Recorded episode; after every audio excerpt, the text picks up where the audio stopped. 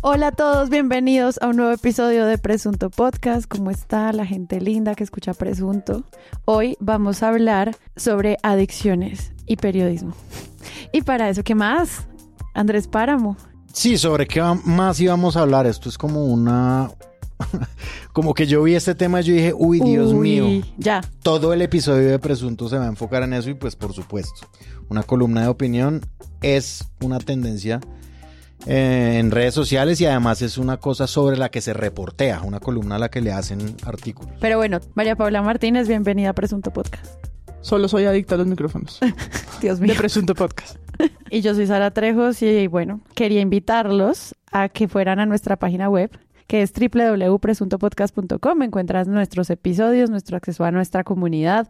Hay mucha gente que me escribe, Sara, ¿qué es eso de Discord? Discord es una plataforma de chats donde ustedes tienen acceso a un montón de contenido organizado por temas, que justo creo que hoy voy a citar mucho porque mucho material de, del análisis de hoy me llegó gracias a la comunidad donantes y a la comunidad de Discord, además obviamente a las redes sociales. Y un saludo muy especial a nuestros amigos, aliados y colaboradores, Iván Ospina del restaurante El Barrio y Daniela Villamizar en Diosa Cervecería. Pasen que hay nueva tanda de polarización. Ustedes solo pregunten cuál es qué es la cerveza de presunto con la que puedo apoyar el podcast y ellos allí la tienen. Entonces, pues muchas gracias a nuestros aliados y comencemos. María Paula, ¿de qué no vamos a hablar hoy?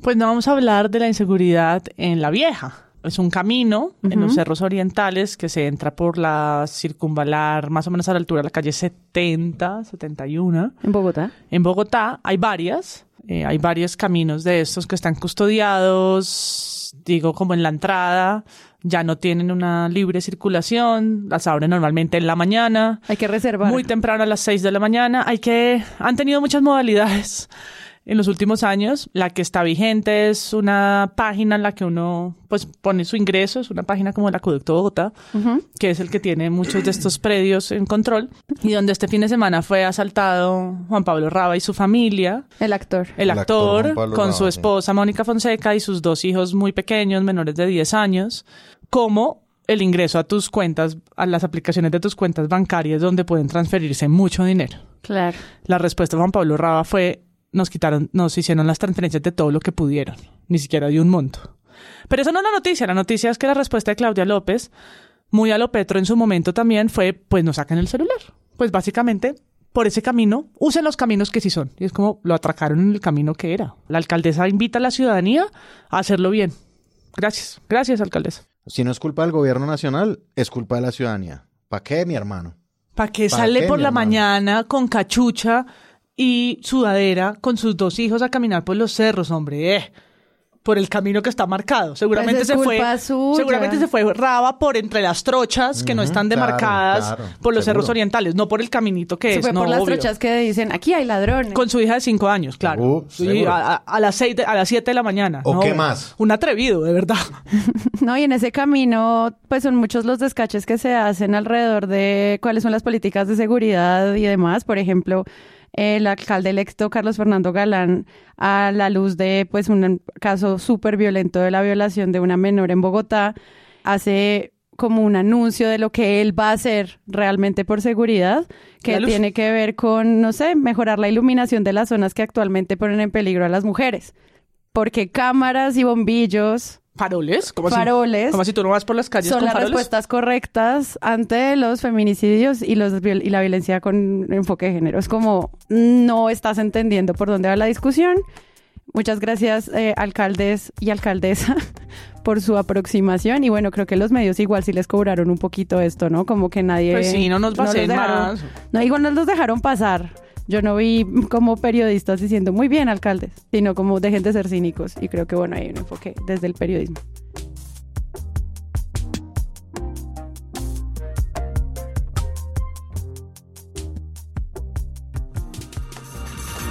826, una columna de la colega María Jimena Duzán en la revista Cambio, pues causó gran revuelo, gran revuelo este fin de semana, como sabemos todos los colombianos. María Jimena con una argumentación que tenía que ver mucho con lo que ha podido hablar con algunos expertos, según ella, pues le pide al presidente de la República que se sirva a informarle a la opinión pública si tiene algún tipo de adicción porque le parece a ella que el comportamiento del presidente en todos los escenarios encaja perfectamente con el de un adicto. Por supuesto hubo respuesta del presidente de la República, con algo de humor le dijo que la única adicción que él tenía era el café por las mañanas y muchos de los escuderos del presidente salieron a defenderlo. Holman Morris eh, dijo que lo conocía. Bueno, María Jimena Duzán es una periodista que tiene un proyecto periodístico de muchísimos años. Hemos resaltado muchísimo el trabajo que ella ha hecho acá. Normalmente citamos sus episodios, sus entrevistas, escuchamos muchos de los episodios a doble velocidad, pero hoy queremos invitar su columna de opinión publicada en cambio durante el fin de semana de la primera semana de noviembre de 2023 para charlar sobre algo que ella postuló en relación a una adicción que tenga el presidente. Muchos medios titularon María Jimena Duzar le pide a Petro que revele si tiene una adicción y la noticia es ella, obviamente como una figura pública de altísimo reconocimiento y el presidente de nuevo. Muchas preguntas sobre por qué Petro está gobernando como está gobernando desde hace un año. Un año y medio. O sea, esto no es nuevo. Y lo que nosotros habíamos dicho constantemente es cuáles van a ser las aproximaciones al respecto. Ya habíamos hecho todo un análisis de una nota de los informantes sobre si el presidente estaba o no en el espectro autista. Y ahora tenemos una columna que le pide al presidente que revele si tiene o no una adicción. ¿Cuántas narrativas salieron acá? Yo creo que la forma más fácil de evaluarlo es uno por uno con la columna y, en- y la respuesta que los periodistas empezaron a dar de ella, que siento que nos puede dar como mucho material de cómo funcionan estos sistemas de opinión. Para eso invité a Andrés Páramo, profesor de periodismo de opinión de la Universidad Javeriana de Colombia, porque siento que esto es como casi que clase de lo que tú haces con tus estudiantes. Empezaría de verdad por una cosa muy particular del artículo de opinión. Los artículos de opinión en una época y algunos todavía generalmente tienen como un, el título y la foto del columnista mismo. Pero algunos otros eh, artículos de opinión han optado por poner, hacer en graficación o poner una foto que resuma un poquito gráficamente la columna del autor o de la autora. Ajá. En este caso nosotros estamos viendo en la gráfica misma porque esta columna, a pesar de estar cerrada, ha sido viral totalmente y pues obviamente ha sido circulada también por pues por distintos métodos, se bajan los PDFs, sí, es decir, la columna ha circulado entera o por pantallazos, etcétera. Cosa que también daría para un debate sobre la pertinencia de cerrar una columna que de verdad está impactando a toda la opinión pública. Y yo creo que eso cambio lo tiene claro igual en otras publicaciones que ha desbloqueado. La imagen de Petro, pues es una imagen graficada de un Petro apesadumbrado. ¿sí? Si ellos pudieran leer el futuro, es como un Petro preocupado, es como un Petro, Es una ilustración de un Petro triste. es como un Petro triste, un Petro un poquito tal vez enguayabado. A mí me parece impresionante desde ahí, o sea, desde la iconografía que se usa para preguntar, porque lo que hace la columna de María Jimena Duzán es preguntarle a Petro directamente si él tiene una adicción. Luego vamos a mirar bien cuál es el lenguaje que ella usa, pero a ver, lo primero que yo veo es esto. Esta es probablemente la imagen que se tenga a primera mano de una persona que está sufriendo una adicción. Pues tal vez es lo que pensaron cuando se hizo la graficación de esta columna que me trae un poquito al futuro previsible de esta columna. Y es, por ejemplo, el tuit de Miguel Polo Polo con Petro tratando de cortar una costilla en un caldo de costilla y él pone, esta es la imagen de un adicto, que me parece que para eso se presta también esta publicación, así no lo quiera. Sinceramente yo no creo que María Jimena Duzán quiera que esto se preste para eso, pero obviamente se presta para eso. Entonces eso es una primera cosa, la graficación que se usa para la columna. Y ahora sí, Título. El título es la carta al presidente Gustavo Petro, entonces se sabe de antemano que va a ser escrita en segunda persona en una gran mayoría de partes. Ella habla de sí misma en primer lugar, ella ha sido como, dice que ella criticaba la petrofobia, que siempre consideró que su llegada al poder era un acto de madurez, porque el sistema político le abría las puertas a un proyecto de izquierda sin matar a su candidato. Y luego cae en la casi centro de la columna. Muchas personas han dicho, por ejemplo, que este es el centro de la columna. Yo no creo eso. O sea, digamos en la discusión, porque esto abrió paneles, obviamente, de discusión sobre la adicción, Ajá. el problema de adicción del presidente. Por ejemplo, en el panel de Blue Radio. El panel de Blue Radio se llama Hay una adicción, el presidente Petro debería hacer claridad al respecto, debate. Y entonces en ese debate, que de- en eso se basa Blue, en el panel de la mañana, Aurelio Suárez dice que este es el, el ver- lo verdaderamente importante que María Jimena Duzán denuncia que hay eh, oportunidades perdidas, que lo que se siente es desgobierno, que al presidente se le ve cansado y embolatado con el poder. Eso es lo primero que dice y ese es un primer argumento que es una sensación de ella. ¿sí? Y para Aurelio Suárez eso es lo importante, digamos, de la, de la columna, más allá del problema de la adicción, lo cual pues yo no creo, digamos. A mí me parece que esto es una percepción que tiene María Jimena Duzán, pero lo realmente revelador es lo que viene después de eso.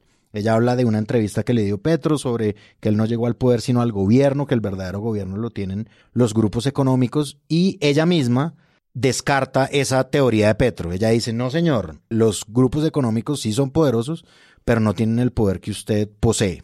Que a mí esa parte me parece súper interesante en términos de formas de narrar este gobierno, porque lo que mencionamos durante mucho tiempo en campaña para la llegada de Gustavo Petro y después cuando ya se volvió presidente era el gran terror narrativo sobre cómo esta persona iba a tener todo el poder, tomarse las instituciones y convertirse en una persona absolutamente imposible de tumbar.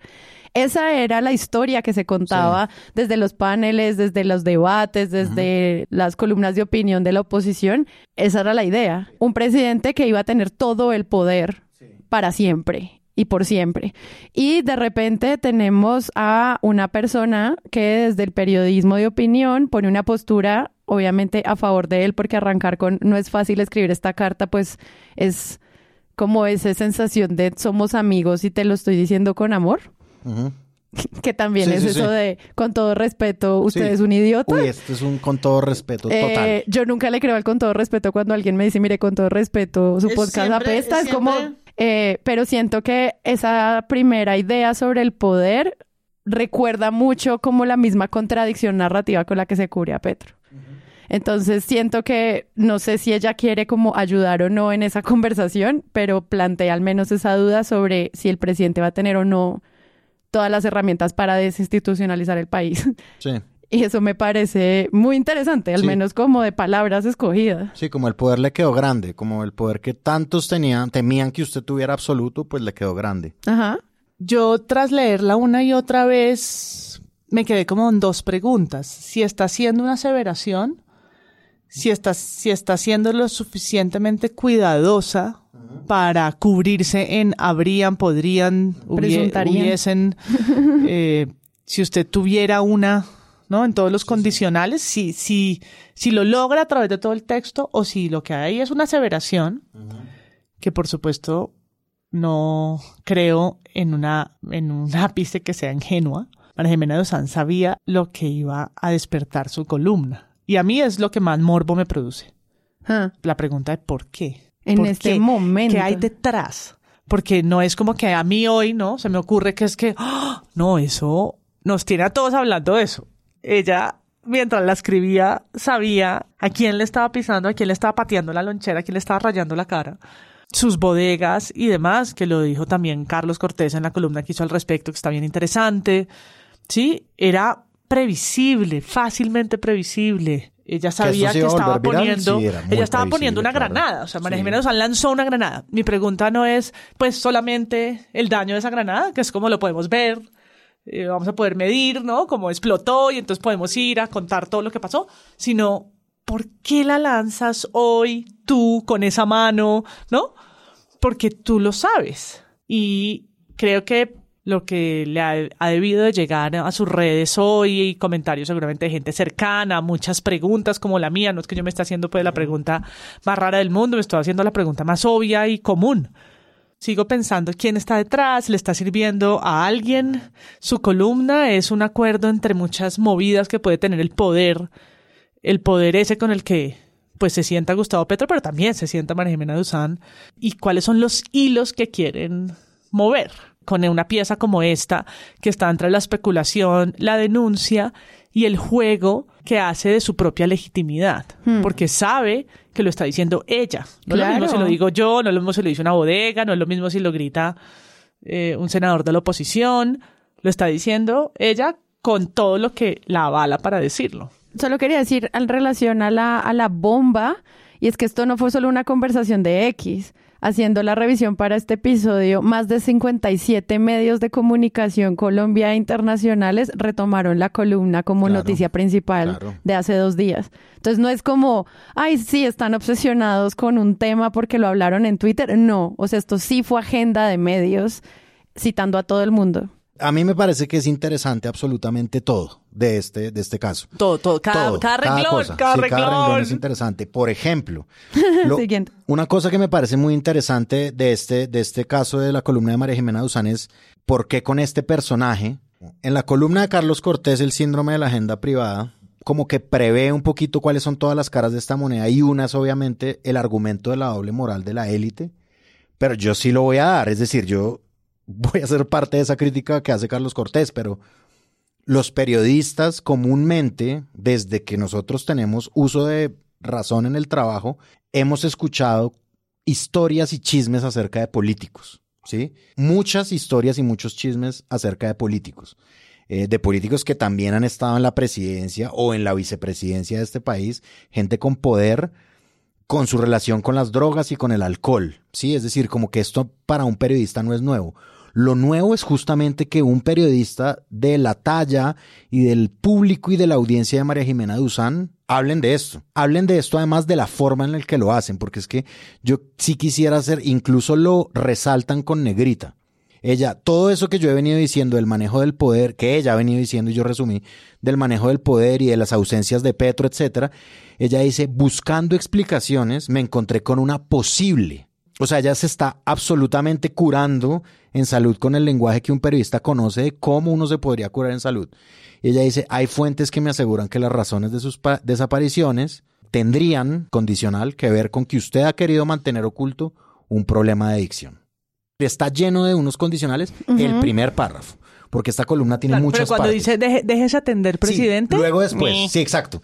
Después de este párrafo, sí, desaparecen un poquito los condicionales y Petro se vuelve confirmado un adicto. Sí, sí, sí. Eso fue algo que me hizo caer en cuenta hoy una alumna en la clase, Ana María Becerra, me dijo eso. Fíjate que después empieza a tratarlo ya como un Sí, adicto. pues déjese tratar. Déjese ya, tratar, ya, le, ya le está diciendo recomendaciones para. Sí, exacto. Por Eso favor. quiere, eso quiere decir que está partiendo de un hecho que considera real. Sí, exacto. Y de aquí se desprende una vertiente en la opinión pública que a mí me parece muy interesante, y es que la gente está pidiendo pruebas. Yo escuchaba a, en el mismo panel de discusión de Blue Radio, a Luis Ernesto Gómez, pues diciendo no hay las pruebas para que esto, o no hay no, sino no las dice. Y hay gente que me ha dicho a mí, no, ella seguramente sí tiene las pruebas. Y yo me pregunto cada vez que pienso en esto, porque de verdad es muy interesante, ¿cuáles pruebas? ¿Cuáles pruebas? O sea, es decir, ¿Tiene una foto de, de Petro echando perico? no es prueba de que es adicto. Sí, sí. Es prueba de que metió perico un día. O sea, si hay un video de Gustavo Petro, el presidente, echándose una línea de perico, probatoriamente prueba que metió perico un día. Pero que tiene un problema de que- adicción que lo hace in- eh, incapaz de gobernar. Mm. ¿Cuál es la prueba suficiente para asegurar que no es que no está en capacidad de ser presidente? No existe. No existe. No existe. No, igual es que No existe. ahí hay varias historias que se empiezan a crear con el presidente. Una que está en completa incapacidad de trabajar, que es la que la oposición va a querer comprar desde Petro en el espectro autista hasta ahora. Y es como ninguna de esas cosas prueba la incapacidad de trabajo de ninguna persona. Y la otra es, usted nos está mintiendo porque no está trabajando. Deje de mentirnos y díganos la verdad y la oficina de comunicaciones no va a responder esto. Claro, claro. O sea, y son dos cosas distintas. O sea, por un lado es una persona incompetente y por la otra es una persona que está mintiendo porque no está haciendo lo que prometió. Claro. O porque no llega a reuniones o porque no sé Claro. qué. Y ahí es donde están todas esas dudas que empiezan a generar ambas cosas y en varios niveles estigmatizaciones muy profundas que pues desinforman un montón sobre la figura presidencial. Pero sí tiene razón que un periodista pregunte usted dónde diablos estaba. Eso sí es una muy buena pregunta investigativa. La cosa es que ella dice posible respuesta. Es- Posible causa. Exacto. Y claro, y por ejemplo, hoy en ese panel de Blue, me va a quedar ahí un rato, pedían un examen médico. Y yo digo, ¿cuál examen médico? ¿Cuál? ¿Cuál examen médico le piden a un presidente para demostrar que él tiene una adicción? O sea, es como, eh, Felipe Zuleta ayer era el que lo decía, como, él podría hacerse un examen y yo me pregunto, ¿cuál? ¿Un examen de drogas para que digan que hace 24 horas metió drogas? ¿Y Sí. mañana le hacen otro? Eso solamente habla, los días, eso solamente todos los habla de su ignorancia. ¿No? Y la- exacto, porque otra línea que se ha desprendido de esto es la estigmatización sobre el consumo. Total. Entonces ahí hay un tema, Néstor. A mí me parece válido la pregunta, eh, pues porque el país tiene derecho a saber si el presidente tiene o no una adicción a lo que sea. Y usted no quedó satisfecho. Bueno, pero contestó. No, no quedé satisfecho. Con la pregunta, no, la respuesta contestó del el presidente. es que no, claro, no, es que el problema es que la pregunta puede ser pertinente, pero hay que aceptar las respuestas. Pero, y, sí, pero entonces, ¿y por qué no, por qué no despeja las dudas del todo y se hace un examen y se le presenta a la opinión pública, por ejemplo? No, Felipe, no veo al presidente sometido a eso. Bueno, eso sería, Felipe, un poquito. Eso sería transparencia, Néstor. Eso sería transparencia. podría, podría ser. Yo recuerdo que. Eh, que, es, que es algo de lo que Échele Cabeza ha alertado desde siempre. Y es la narrativa del del señor con costal de cabulla pintorreteado que llegó al Senado a la regulación del cannabis. es verdad. Sí, ese, ese personaje que es el símbolo de cómo se cubre el consumo de sustancias psicoactivas históricamente y tradicionalmente, por supuesto, a excepción de los medios más alternativos, especializados, digitales, que han hecho una mucha mejor tarea, por supuesto. Em, pero eso que, que todos podemos ver mal representado y estereotipado en ese personaje, pues hace mucho daño porque aquí empiezan a haber unas, unas, como unas conjeturas de el adicto está incapacitado, es la razón de sus audiencias, no puede gobernar, y ya una persona como Juan Manuel Galán termina incluso citando la ley que avalaría que el presidente básicamente dejara sus funciones, que es como de cómo llegamos de una de un podría a eh, estar diciendo, voy a citar, el consumo abusivo, problemático y sobre todo la adicción a sustancias psicoactivas adictivas es física y mentalmente incapacitante. El consumo abusivo, problemático, sí, digamos, una cosa es el consumo problemático, otra cosa es el consumo, en fin. Nada de lo que produzca un adicto como pensamiento es coherente ni obedece un análisis consciente y de criterio. Y una persona que ha estado tuiteando cosas muy interesantes alrededor de, de las narrativas de esta semana, pues de esta noticia, es Andrés Bermúdez, periodista, quien recuerda que fue Juan Manuel Galán o el que sacó adelante la ley de cannabis medicinal. Hmm. No como la incoherencia de alguien que pueda referirse así, de una manera tan, tan reduccionista, ¿no? Porque no estoy diciendo que el consumo problemático no es un problema, ¿sí? Ni que, en efecto, tengamos que levantar banderas sobre políticas públicas de salud sobre el tema, sino que la persona que reduce un tema de adicción a eso sea, y lo dice Andrés Bermúdez así en su cuenta de X, ese juicio tan absoluto y descalificador lo dice el político que, con la ciencia de referente y a contracorriente, sacó adelante la ley de cannabis medicinal. En pregunta.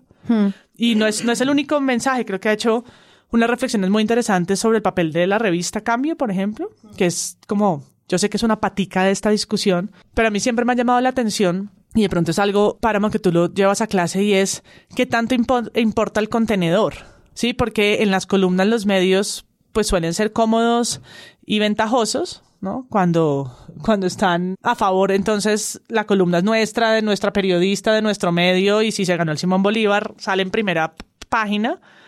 Pero si incomoda, la línea editorial es del columnista, eso no es con nosotros, ¿no? Y a veces es una delgada línea con la que se juega conveniencia, pero pues el contenido y el contenedor, en este caso, si bien no estoy tampoco reduciendo, hablando del mismo término, a que entonces dónde están las fuentes, dónde está el fact checker de cambio, que le pidió o no a María Jimena, a una persona como María Jimena Duzán, que valide cada una de sus renglones. No estoy pidiendo eso, sino que me parece que en la atención del discurso que se ha dado post a la publicación, la revista ha brillado por su silencio. Sí, ni siquiera pues una reacción, así sea simple. No han entrevistado, no sé, a la gente de la revista como Federico, ¿no? Como ¿Qué tienen para decir? Porque muchos colegas, nosotros estamos aquí de sapos diciendo, porque es un debate interesante desde el, desde el lado periodístico, la rigurosidad, la manera de poner sobre, sobre la mesa una discusión, tirar esa granada periodísticamente hablando y, y ver la reacción que eso va a tener como en, en, escala. Andrés Bermúdez también dice cuáles son las fichas que está poniendo María Jimena. Él no está de acuerdo con las fichas que Carlos dice que sí se están poniendo. Hay, hay miradas diversas y me parece que, que las ausencias también son muy discientes. Claro, y sobre todo teniendo en cuenta que quien estaba en la presidencia, Daniel Coronel, antes cuando tenía el reporte Coronel, no sé si lo hacía desde cambio, en algún momento había insinuado también un tema de consumo de alcohol del presidente en una de sus columnas. No, él se lo preguntó. Sí lo hizo. En, él se lo preguntó en la entrevista que le hizo en Chía. Él se lo preguntó directamente. Es claro. Laura en, en un momento de esa discusión le dice, le dice, usted tiene problemas de cocaína. Y él dice, ¿y a mí que me viene a reclamar si el presidente también tiene problemas de cocaína? ¿Usted le ha reclamado por eso? Yo le he reclamado porque nunca, ni siquiera me tomo un trago con él, pues yo me cuido. Y pues yo no, puedo saber cómo es él realmente borracho, nunca he tenido esa, esa experiencia de, lo, que le pasa a él. Eh, él sí me insinuaba, como, muchos, digamos, venga, se toma un whisky, Petro, no sé qué. Pero incluso en, la campaña eh, cualquier trago es cualquiera. Ah, me pasó en Girardot las banderas rojas. Cuando Las banderas rojas. en Navarro ya me lo había dicho y sí, es cierto, digamos, si uno toma una cerveza no es lo mismo que si usted está descansado. Descansado. No, esa cosa tiene el punto de esto es como, es que yo creo que hay muchísimos puntos, ese es el problema, pero o sea, en primer lugar, Carlos Cortés resume el reporte coronel. Es un reporte coronel en el que es una pata de un reporte coronel. Juan Álvarez lo había citado en el podcast, en el que los Gilinski invitan a una reunión a Gustavo Petro con Iván Duque. Duque se va, Petro llega tarde eh, y luego se queda hasta altas horas de la madrugada con los Gilinski y, ya. Y al día siguiente no llega a ciertas reuniones. Al día siguiente, jueves, el, presidente Petro canceló la reunión con el Congreso Gremial y toda la gente del día por razones de salud y Coronel remata salud. Sí, es decir, y claro, como, como que esto se ha insinuado. Se ha insinuado, eh, se, se dice, digamos. Yo recuerdo a Julio, paréntesis, un día antes, yo creo que de la elección, diciéndole, bueno, presidente, pero ¿cuántos lamparazos se va a echar cuando celebre? O sea, siempre están ah, buscándole y él dijo, ninguno. Yo no, pues es que la campaña voy a ir, a, celebrar con mi familia, no sé qué, todo, eh, sé, tratando de estar serio.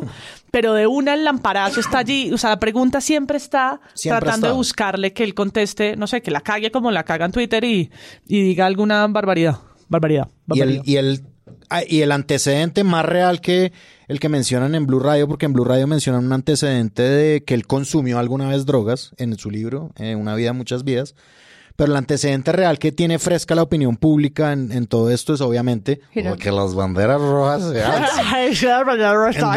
en, donde, Petro está evidentemente borracho, él mismo lo dice por su cuenta de Twitter, ahora ex. Dijo que le, que le cayeron mal dos. Un trago. Un, whisky fue. Ay, no. Que de nuevo las banderas rojas se alcen. Que esta ciudad pueda ser llamada de nuevo la capital roja de Colombia. ¿Cómo hacerlo?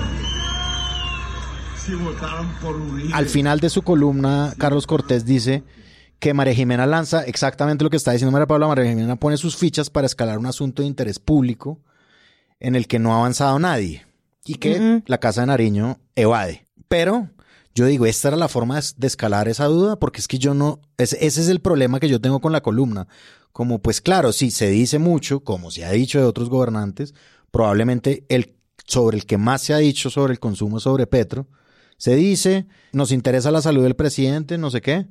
Así se hace, o sea, es decir, porque es que yo igual yo no sabría tampoco cómo hacerlo.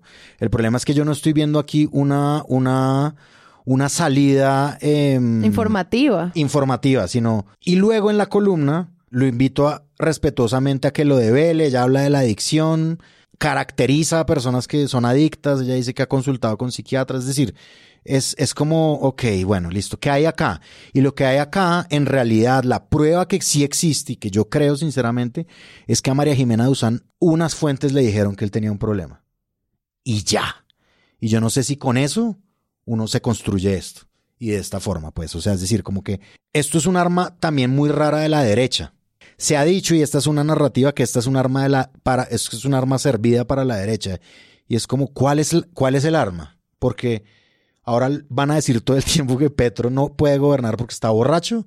Esa es la gran oposición. O sea, es decir, como, no la entiendo muy bien. O sea, me genera más dudas que certezas esta, esta, esta columna de opinión. Bueno, ahora que hablas del tema de adicción y consumo problemático, inicia también el cubrimiento al respecto de eso. Personas que, que quieren aclarar cuál es la, la, forma correcta de tratar estos términos, cuál es la forma correcta de informar sobre esto, sea que tenga o no el presidente algo al respecto, como que también abre una pregunta sobre el lugar de la mm, salud en el periodismo en Colombia que es algo que voy a citar aquí a la famosa filósofa María, María Paula Martínez, que dice, llevamos tantos años cubriendo la guerra y las drogas que no, y no tenemos ni idea de cómo se cubren los sistemas de adicción. Eso es una frase que te escuché alguna vez y yo pensaba, pues tiene todo el sentido que otra vez no sepamos cómo hacerlo porque no hemos encontrado maneras correctas de crear buenas prácticas sobre el periodismo en salud de esto y alguna persona, miembro de nuestra comunidad de Discord, envió una cartilla educativa que hace la Asociación Colombiana de Psiquiatría que se llama Las palabras importan, cómo comunicar temas en salud. Se las dejamos en las notas del episodio para quien le interese. Es muy didáctica, tiene muchas infografías y fotos y es como un decálogo. Y en una de esas, muy claramente, estos psiquiatras que están tratando de divulgar para periodistas esta cartilla dicen se recomienda no usar términos como adicto, borracho o cocainómano. Esas palabras reducen a las personas de la noticia a una única condición con un tinte denigratorio y peyorativo. Es un tip. No use esas palabras en su reportaje, señor periodista. Se lo decimos desde la Asociación Colombiana de Psiquiatría, porque está disminuyendo a la persona a una sola posible forma de entender su personalidad y eso está mal en términos informativos. Porque las palabras como adicto y adicción no hablan de alcohol. Al menos en la naturaleza de la narrativa van directo a drogas. Y lo que uno ve en las conversaciones de redes sociales, WhatsApp, etcétera, es que el presidente consume drogas como un acto peyorativo los psiquiatras dicen como, por favor, si van a hacer el enfoque cada vez que traten este tema, tienen dos opciones. Escribirlo y leer si el enfoque está incluyendo o si está estigmatizando. Si está estigmatizando, corrija sus adjetivos y vuelva a empezar el reportaje. Eso es como la recomendación. Entonces yo me quedaba pensando como desde el titular, desde la manera en la que ella habla y desde la, que la forma en la que cita a los eh, psiquiatras que supuestamente le ayudaron a verificar este caso, pues ya hay como una mala práctica, al menos si solamente se analizara ese párrafo. Claro. Si quieres hacerle preguntas al presidente de por qué no estás trabajando al nivel que yo quiero que trabajes, o la rendición de cuentas que se hace, o lo que sea, pues con un mínimo en relación a salud mental, si hay unos parámetros que uno puede seguir, al menos como no usen esas palabras que están siendo peyorativas. De acuerdo, sobre todo es una cosa como para enviársela a la misma María Jimena Duzán, que ella acaba de estrenar un podcast que se llama Sobredosis. Bueno, yo creo que tú tienes Alzheimer. Sinceramente pienso que no has visto. No. Sinceramente pienso que no has visto. Y de hecho, y de hecho, cuando fui a visitar a Gustavo, me acuerdo que él estaba en una gran depresión, tirado en el piso, sin poder moverse. Así que yo esas, es decir, no me voy a meter en tu vida privada, Gustavo. Ingrid Betancourt se equivocó. Y se equivocó de nuevo porque tratar de menoscabar, de señalar, de estigmatizar a un contrincante, porque presuntamente pudo estar con depresión en algún momento de su vida, pues me parece el golpe más bajo, que habla muy mal de ella, que también debió haber tenido en algún momento esa sensación de haber estado en ese mismo lugar en el que ella supuestamente vio a Gustavo Petro. 4.4. Eso tiene como dos capas para mí. Una es que, pues si, si nos vamos por el camino de darlo por hecho, o ni siquiera por ese, sino abrir la pregunta en qué pasa si un presidente, llámese como se llame, o una persona en el gobierno se le compró una adicción a, a muchas cosas, creo que tiene un asterisco si se trata de sustancias psicoactivas. ¿Cómo se trata esa información? El carácter público empieza y termina dónde. ¿Dónde? Sí, yo ¿No? Que eso, es, eso es difícil. Porque, por supuesto, eh, en Narcolombia, en la que vivimos, Narcolombia, esta patria hermosa, no es la primera vez que nos vemos frente a una noticia así. Y voy a explicarme.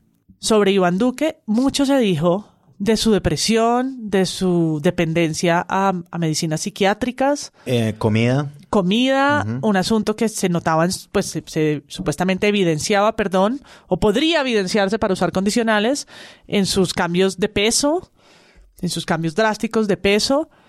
Eh, si Uribe era adicto también a, cierta medicina que podía empezar en la homeopatía, el chamanismo y las brujas, o sea, hablemos de las brujas en, el, la presidencia, ¿no? O sea, todo es de verdad tan mágico místico que periodísticamente es difícil entender cómo estos rumores, chisme de periodista, chisme y más chisme de reportero de presidencia o de, o de reportero del poder que oye, le dicen, cuentan o algunos incluso alegan tener pruebas sobre esto. O yo lo vi, o yo, lo vi. Eso, yo lo vi.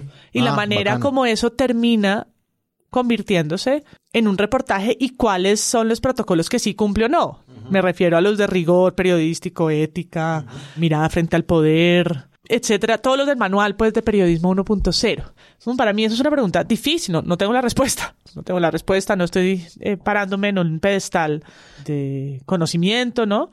Ni de superioridad. Realmente es algo que me aborda, como en dónde empieza lo de la intimidad y dónde termina, ¿sí? Y con ejemplos que uno puede ir incluso desde el ámbito sexual, ¿no? Como lo de Clinton, eso era privado, era público, lo de si es depresión es privado público, es incapacitante o no, médicamente, cómo se mide legalmente en el caso de un divorcio, ¿no? Como que creo que se cruzan capas de sectores, salud, medicina, legalidad, gobernabilidad de un presidente. En un país que ha tenido y sus medios enfrentarse a crisis de gobernabilidad tremendas.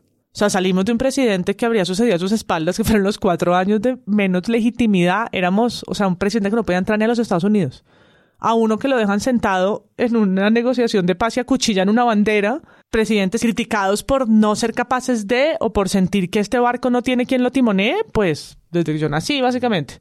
Sí, o sea, un, un, cuando yo nací había un presidente que no se enteró que entraron al Palacio de Justicia y que a la semana le tocó una avalancha a la que tampoco se enteró. Entonces, sí, como que en retrospectiva, cuando todos somos más inteligentes, por supuesto, me parece que es el periodismo de crisis es todo un tema.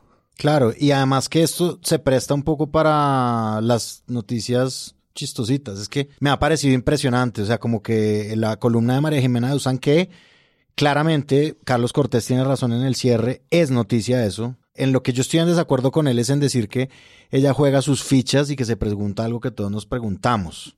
Pues sí, eso fue lo que hizo, pero no me parece la forma a mí. Es decir, a mí. Yo no, sé si son sus fichas. Sí, exacto. Además, yo no sé qué fichas está, ni. Bueno, y vuelve de interés público algo que todos nos preguntamos, porque, pues, justamente, ¿cuál es la forma de hacerlo? Pero se presta para cierto tipo de noticias chistosiñas. Por ejemplo, este titular de Revista Semana, que, wow, no, creo que no habíamos hablado de Revista Semana en todo lo que llevamos grabado el episodio, que eso es tal vez un récord, dice, el extraño mensaje, el extraño mensaje de Verónica Alcócer en medio de, es que no pierden una de ellos, en medio de polémica por posible adicción a las drogas de Petro. Dos puntos, comillas, para algunos es el café, para otros el vino, para otros el cigarrillo, para mí es el baile. Un, mensaje que dio Verónica Alcócer porque la criticaron por bailar. Entonces aprovechó, porque ellos aprovechan, es que esto también es un toma y dame de medios con el poder. Verónica Alcocer responde eso por sus, por las críticas que, que ella baila. ¿Ella baila sola? que ella baila sola. no más. A lo que Petro responde muy a las 11 de la mañana que la única que casi casi lo tuitea al mediodía, que la única adicción que él tiene en la vida es al café en las mañanas. Y él cierra la discusión de verdad como como diciéndole a un niño chiquito, Oye, aquí están hablando los mayores, ya.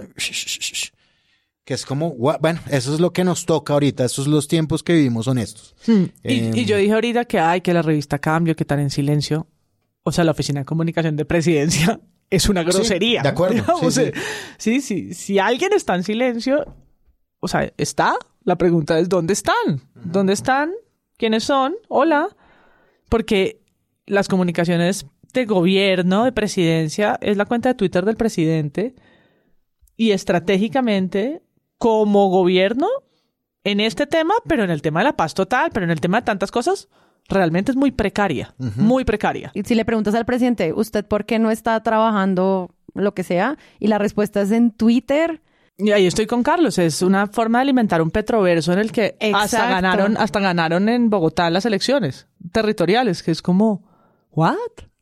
Hay algo que quisiera retomar de, por ejemplo, el uso de las palabras de presunción para la protección de la, no sé, denuncia o lo que sea de la periodista. Y cuando alguien como María Jimena Duzán lanza una bomba como esta, pues los medios le creen. Entonces encontramos titulares del tipo, Gustavo Petro sí tendría adicciones. A un día de publicar el episodio hice una pequeña actualización de este tipo de titulares y aquí van. Presidente Petro adicto a la droga.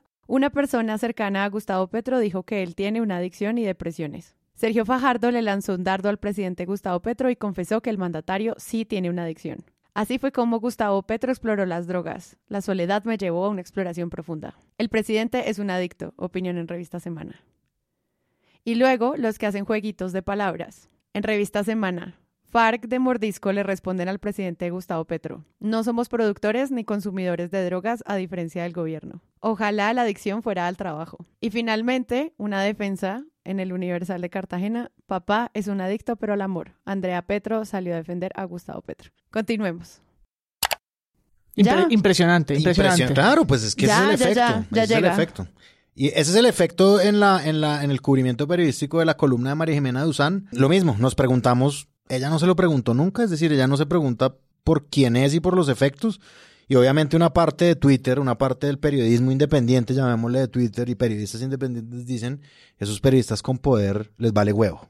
Y yo me pregunto, es como, sí, ¿será que no se lo preguntó de verdad? El impacto que esto tiene, porque esto tiene un impacto tremendo, o sea, como esto es casi replicado y ella pues obviamente yo sé que no tiene control sobre su columna, pero es lo mismo, ¿qué tan previsible es que los míos salgan a decir despejadas todas las dudas? porque eso es lo que está pasando ahora. Y yo sé que ese es el debate de esta semana y muy probablemente eso se apacigüe y quede por ahí en trabajo de bodegas y entonces digan que esto tan, acuérdense que Petro toma trago y mete perico, pero sí, o sea, esto no es previsible de alguna forma como en lo que reaccionen y en lo que quedan, pero sí, es decir, despejadas todas las dudas, ha sucedido ya. Me parece que que sí, que se ha cubierto así de esta manera la, la, noticia de, la, de la columna de María Jimena, alimentada además en el hecho, es que esto, este es el argumento, como, pero si ella ahí aceptó que votó por Petro, si ella dice que apoyaba tan por Petro, ¿cómo no vamos a creerle a ella? Que eso también es una narrativa pues nefasta de, de, de esto, como anclar el argumento a quien lo dice, como a la persona que lo está diciendo o sea, es que esta bomba en un mundo de desinformación, o sea, yo voy a foros de periodismo todas las semanas y en todos dicen, estamos en un mundo de desinformación, ¿cómo hacemos para crear mejores herramientas para que los ciudadanos puedan participar en estas democracias soñadas? Todos los periodistas y en todos dicen, tenemos que tener cuidado con el rigor y lanzas una columna de opinión así es que en serio, o sea, en este momento en el que no puedes controlar hasta dónde te va a llevar un tipo de aseveraciones o de preguntas como estas, es muy responsable igual. Porque, no sé, tú entras a medios en Ecuador y salen los titulares de, ¿es el presidente de Colombia un adicto a las drogas? Entras y dices, los colombianos se volvieron a estremecer este domingo ante versiones de que su presidente Gustavo Petro es adicto al consumo de drogas. O sea, esos son los los chapos de las noticias. claro. Si yo solo leo esto, pues tengo un presidente adicto a las drogas. Sí, pues sí. Y pues yo no le voy a pedir a la comunidad ecuatoriana que lea con más cuidado y contraste y revise, pues porque su medio le está diciendo eso. Pero digo, ¿a qué nivel eso se puede llevar, sobre todo en una sociedad como tan desinformada al mismo tiempo con unos valores morales tan extraños en relación al consumo de drogas, no sé, pero... Creo que además, pues obviamente hay una crítica que se ha hecho a esto y es el hecho de que las críticas ahora hacia el gobierno de Petro están ancladas en el hecho de que él sea adicto, como que yo no, no he entendido tampoco cómo se resuelve esa ecuación y pues María Isabel Rueda en su, en su que se estará preguntando María Isabel, ella como que lo pone todo en un bloque. Y ella habla del difícil momento del presidente Petro, se llama la, la audiocolumna, como medio videocolumna, pero bueno, en fin, está en YouTube. Ella dice que se ha causado un alboroto por la pregunta abierta, que se necesita valor y coraje para llegar hasta allá por parte de María Jimena Duzán. Ella dice que no se conocen las pruebas. Yo sigo preguntándome cuáles pruebas. O sea, es decir, yo sí, verdad me lo voy a preguntar hasta que medio me lo respondan, porque es una pregunta genuina, no es un contraargumento que yo hago, es cuáles pruebas. Pero ella dice que ese es el tema en el centro del debate público, pero que aparte, y empieza a hablar del fracaso de la paz total. La primera es el alboroto que, causó la pregunta abierta que le lanzó la periodista María Jimena Duzán sobre sus posibles adicciones. Se necesita la verdad, valor y hasta coraje para atreverse a llegar hasta allá. Y eso está bien en un periodista. El problema es que la tremenda pregunta pues no está aparentemente sustentada en pruebas, a no ser que ella las tenga y nosotros no las conozcamos. Pero al mismo tiempo Petro enfrenta otros temas difíciles del momento. El secuestro por parte del ELN en plenas conversaciones con el gobierno del papá del jugador Luis Díaz la anunciada suspensión de conversaciones con las FARC de Iván Mordisco, cuyo deporte favorito además... Sumado al donde está el debate público, pues el presidente está teniendo otros problemas. Y eso es una cosa como que me parece que se va a agudizar a partir de este precedente y es los múltiples problemas personales de interés público mezclados con los problemas del gobierno. Y eso va a ser, yo creo que una cosa que se va a empezar a mezclar más frecuentemente de ahora en adelante durante este gobierno. Yo no sé hasta qué punto, digamos. No, y pues nosotros, nuestros amigos abogados de libertad de expresión, hablan de que pues la, vida pública de personas con tanto poder pues entra como en una categoría distinta a si están contando una historia, por ejemplo, de nosotros podcasters cualquiera sobre nuestra vida privada. Y pues obviamente ahí hay unas preguntas para hacerlas en relación al presidente, pero de nuevo es lo que ustedes se preguntaban, hasta qué punto la vida privada va a interferir en esto o hasta qué punto esta bomba gigante cuando ustedes escuchen este episodio ya pasó. ¿Y cuál viene? ¿Y cuál viene? Pues exacto. Entonces ahí creo que pues hay unos niveles. Uno para evaluar cuál es el lugar de lo privado en la vida de la, la figura presidencial, que pues es muy distinta a las otras evaluaciones, pero pues la otra es cuánto de esto en serio va a darnos una perspectiva nueva sobre qué es el Ejecutivo de aquí al viernes que salga el episodio. Que el punto acá no es como que estemos defendiendo o no al, presidente. Ese no es el lugar nuestro acá. Lo que estamos diciendo es cuál es la necesidad informativa de esto en este punto de, de, la columna que ella obviamente con millones de seguidores sabía que podía estar teniendo algún impacto interesante. Que el presidente le respondiera, sí, María Jimena, gracias, voy a enfrentarme con honor. Pues porque si uno escribe una carta uno esperaría una respuesta así, ¿no? Sí, claro. Es una Yo no me imagino cómo, cuál es la, cuál es, cuál habría sido la reacción de la periodista cuando el presidente le responde con esa condescendencia en Twitter.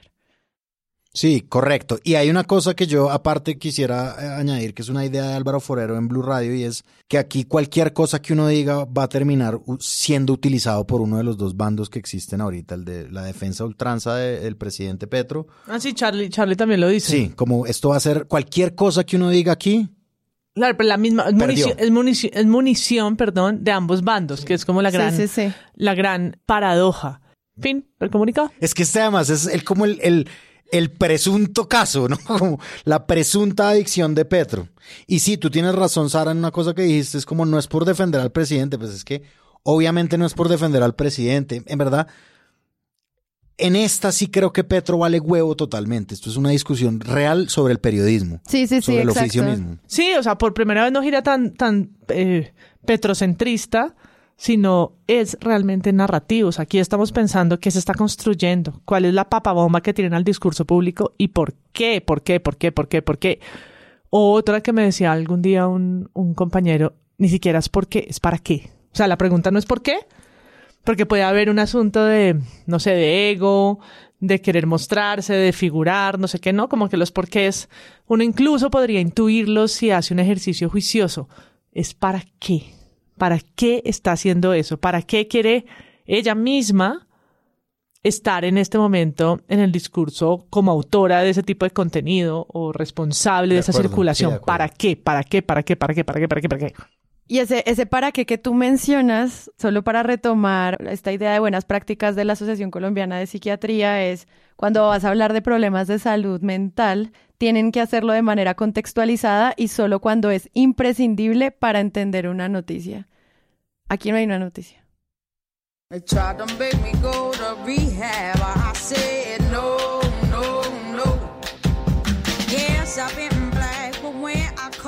Si les gustó este episodio y quieren apoyar este podcast, los invitamos a que lo compartan en todas sus redes sociales. Esa es la mejor manera de crecer. Presunto Podcast es producido por Sara Trejos con el análisis de Santiago Rivas, María Paula Martínez, Juan Álvarez y Andrés Páramo. La postproducción la hacemos Rodrigo Rodríguez del Oro Podcast y yo. Nuestra asistente de producción es Paula Villán de Sillón Estudios. Les invitamos que visiten presuntopodcast.com donde pueden ser donantes y parte de la membresía de Presunto. Con su ayuda podremos financiar este proyecto y diseñar mejoras para ser sostenibles y salir cada semana. Al mismo tiempo, en la misma página pueden encontrar el ingreso a nuestra comunidad de Discord, que si no saben qué es, imaginen un super chat donde cada tema tiene su propio canal desde una selección de memes y titulastres, pero también canales de crítica de medios sobre periodismo de género, internacional, ciencia, político, cultural y chequeos. También pueden escucharnos en nuestro canal de YouTube y en todas las plataformas de podcast. En algunas de esas plataformas nos pueden dejar calificaciones y comentarios. Eso siempre ayuda a que otras personas nos encuentren. Presunto Podcast es producido en Sillón Studios, una red de podcast independiente donde pueden encontrar otros podcasts. Gracias a ustedes por escuchar. La próxima semana esperen un nuevo episodio.